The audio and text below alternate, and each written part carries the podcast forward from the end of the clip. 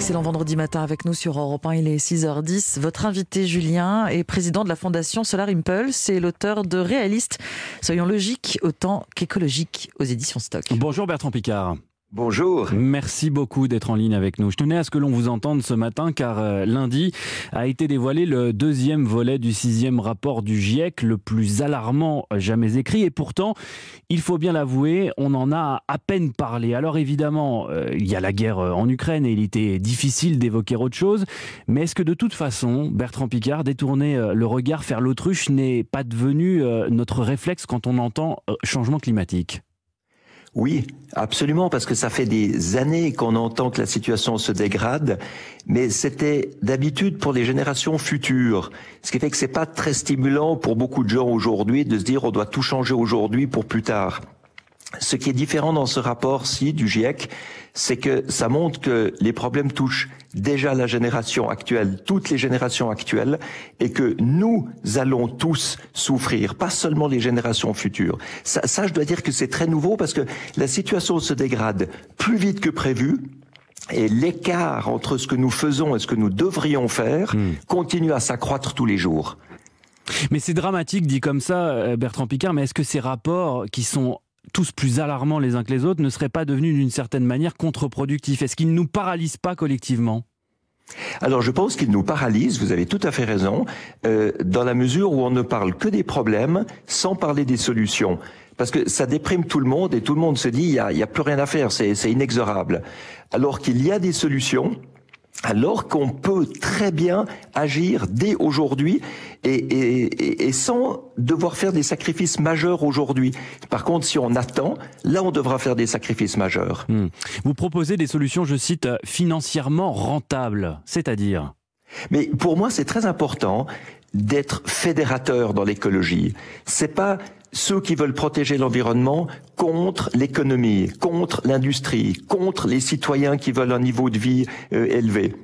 Il faut montrer qu'on peut faire les deux, on peut réconcilier l'écologie et l'économie. Dans ce sens-là, on peut être réaliste, c'est-à-dire qu'on doit chercher des résultats indépendamment de l'idéologie qu'on a. Et pour le prouver avec la Fondation Solar Impulse, nous avons jusqu'à maintenant identifié plus de 1350 solutions techniques. Hmm. C'est pas de la haute technologie, hein, c'est pas de la technophilie euh, qui vise à euh, projeter dans le futur des solutions qu'on n'a pas aujourd'hui. Pas du tout. C'est des solutions qui existent aujourd'hui, pleines de bon sens, vous pourriez nous en décrire une, par exemple Oui. Alors, par exemple, de réabsorber la chaleur des cheminées d'usine. D'habitude, c'est perdu et on n'arrive euh, pas à, limiter notre consommation d'énergie parce qu'on la gaspille. Donc, on réabsorbe la chaleur des usines pour la recycler dans l'usine. Hmm. On prend des déchets et en compactant les déchets, on fait des pierres de construction. Euh, et des, des, des, choses comme ça. Il y en a 1358, je crois. Qui sont je crois aujourd'hui. dès maintenant. Oui qui sont applicables dès maintenant et qui permettent ce qu'on appelle l'efficience. L'efficience, c'est quand on utilise moins de ressources pour obtenir un meilleur résultat. Et c'est ça qu'il faut obtenir aujourd'hui. Toutes nos infrastructures, tous nos systèmes sont complètement archaïques inefficients et cause du gaspillage. En fait, votre conviction, pardonnez-moi Bertrand Picard, c'est que le changement climatique, c'est une opportunité économique incroyable. Absolument, absolument. Et ça passe par la modernisation de tous nos systèmes et de toutes nos infrastructures. Alors quand on dit aux gens il faut tout changer, ça leur fait très peur. Quand on dit il faut tout moderniser, ça les stimule beaucoup plus, surtout si ça crée des emplois et que c'est rentable pour l'économie et que ça améliore le pouvoir d'achat des citoyens. Alors pourquoi est-ce que c'est toujours à reculons que nos leaders politiques et économiques avancent sur ces questions? J'en veux pour preuve la guerre euh, actuellement en Ukraine, elle fait flamber encore davantage les prix du gaz et du pétrole et du coup, miracle, ça relance le débat sur la sortie des énergies fossiles. En fait, est-ce qu'il n'y a pas qu'avec les crises qu'on fait avancer les choses? Oui, oui. Euh, c'est avec les crises, mais le problème c'est que le climat, c'est une crise qui dure depuis longtemps et que on a longtemps dit il faut faire quelque chose pour les générations futures. Et puis ça va être très cher. Et puis ça va créer une des, sacrifices. On aura moins de mobilité, on aura moins de confort. Mais il faut montrer que ce n'est pas ça c'est pas ça du tout. Ça doit être un, élan collectif pour une meilleure qualité de vie, pour de l'efficience, euh, pour euh, des, mesures qui, qui, sont au bénéfice de tous, de l'environnement et de, de, l'économie. Mais hmm. les, les pays, vous savez, ont très peur d'entrer dans cette logique écologique parce que on est très clivé. On, on, pense quand on est à droite ou au centre ou même à gauche que si on fait trop d'écologie, on va donner des voix aux partis écologiques et en perdre soi-même et perdre des électeurs. Il, il, il faut sortir l'écologie de, de, ce clivage politique. L'écologie, ça doit être transdisciplinaire. Mm. Tout le monde doit être capable d'en faire, quel que soit son parti. Bertrand Picard, est-ce que le citoyen suisse que vous êtes a jeté un œil au programme de nos candidats en France à la présidentielle? Mais bien sûr, tout le, tout le monde suit la, la, la politique française. Euh, mais ce qu'on remarque en, en Suisse, qu'est-ce que vous en pensez? Si vous me demandez ça en tant que citoyen suisse, moi, moi, je vois qu'en Suisse, on a au gouvernement, donc à l'exécutif, les représentants des quatre principaux partis.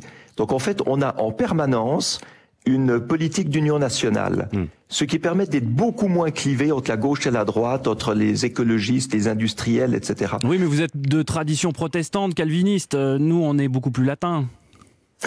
Non, je crois que c'est, je crois que c'est pas ça. Je crois que en, en France, il y a, il y a une longue tradition mm. d'opposition entre les partis.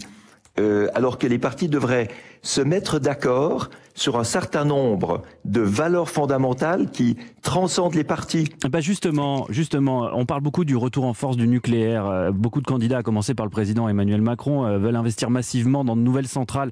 Est-ce que c'est une bonne chose ou une erreur selon vous? Alors, je pense que ce serait une erreur de fermer les centrales existantes aujourd'hui.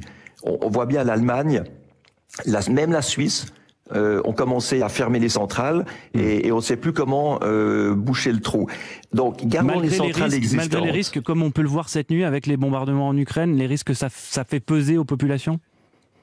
Vous savez, vous, vous pourrez toujours mettre le nucléaire comme un débat passionnel entre ceux qui veulent l'arrêter et ceux qui veulent le continuer. Hmm. Donc moi, ce que je pense qu'il faut faire aujourd'hui, c'est simplement regarder la question du coût de l'énergie pour le citoyen. Aujourd'hui, les énergies renouvelables sont devenues beaucoup moins chères que le nucléaire, beaucoup moins chères que les énergies fossiles. Et elles sont infinies. Merci, merci beaucoup, donc, Bertrand Donc il y a Picard. beaucoup d'espoir à ce niveau-là, mais il faut les mettre en place. Le nucléaire, c'est pendant 15 ans. On va pas construire des nouvelles centrales Hmm. avant 15 ans, alors qu'on peut installer du solaire, de l'éolien, de l'hydroélectrique beaucoup, beaucoup plus tôt. Merci beaucoup Bertrand Picard, président de la. Fondation Solar Impulse, d'avoir pris le temps ce matin de répondre à nos questions. Je rappelle euh, rapidement le titre de votre livre, Réaliste, soyons logiques, autant qu'écologique, c'est chez Stock. Très bonne journée à vous. Merci à vous aussi.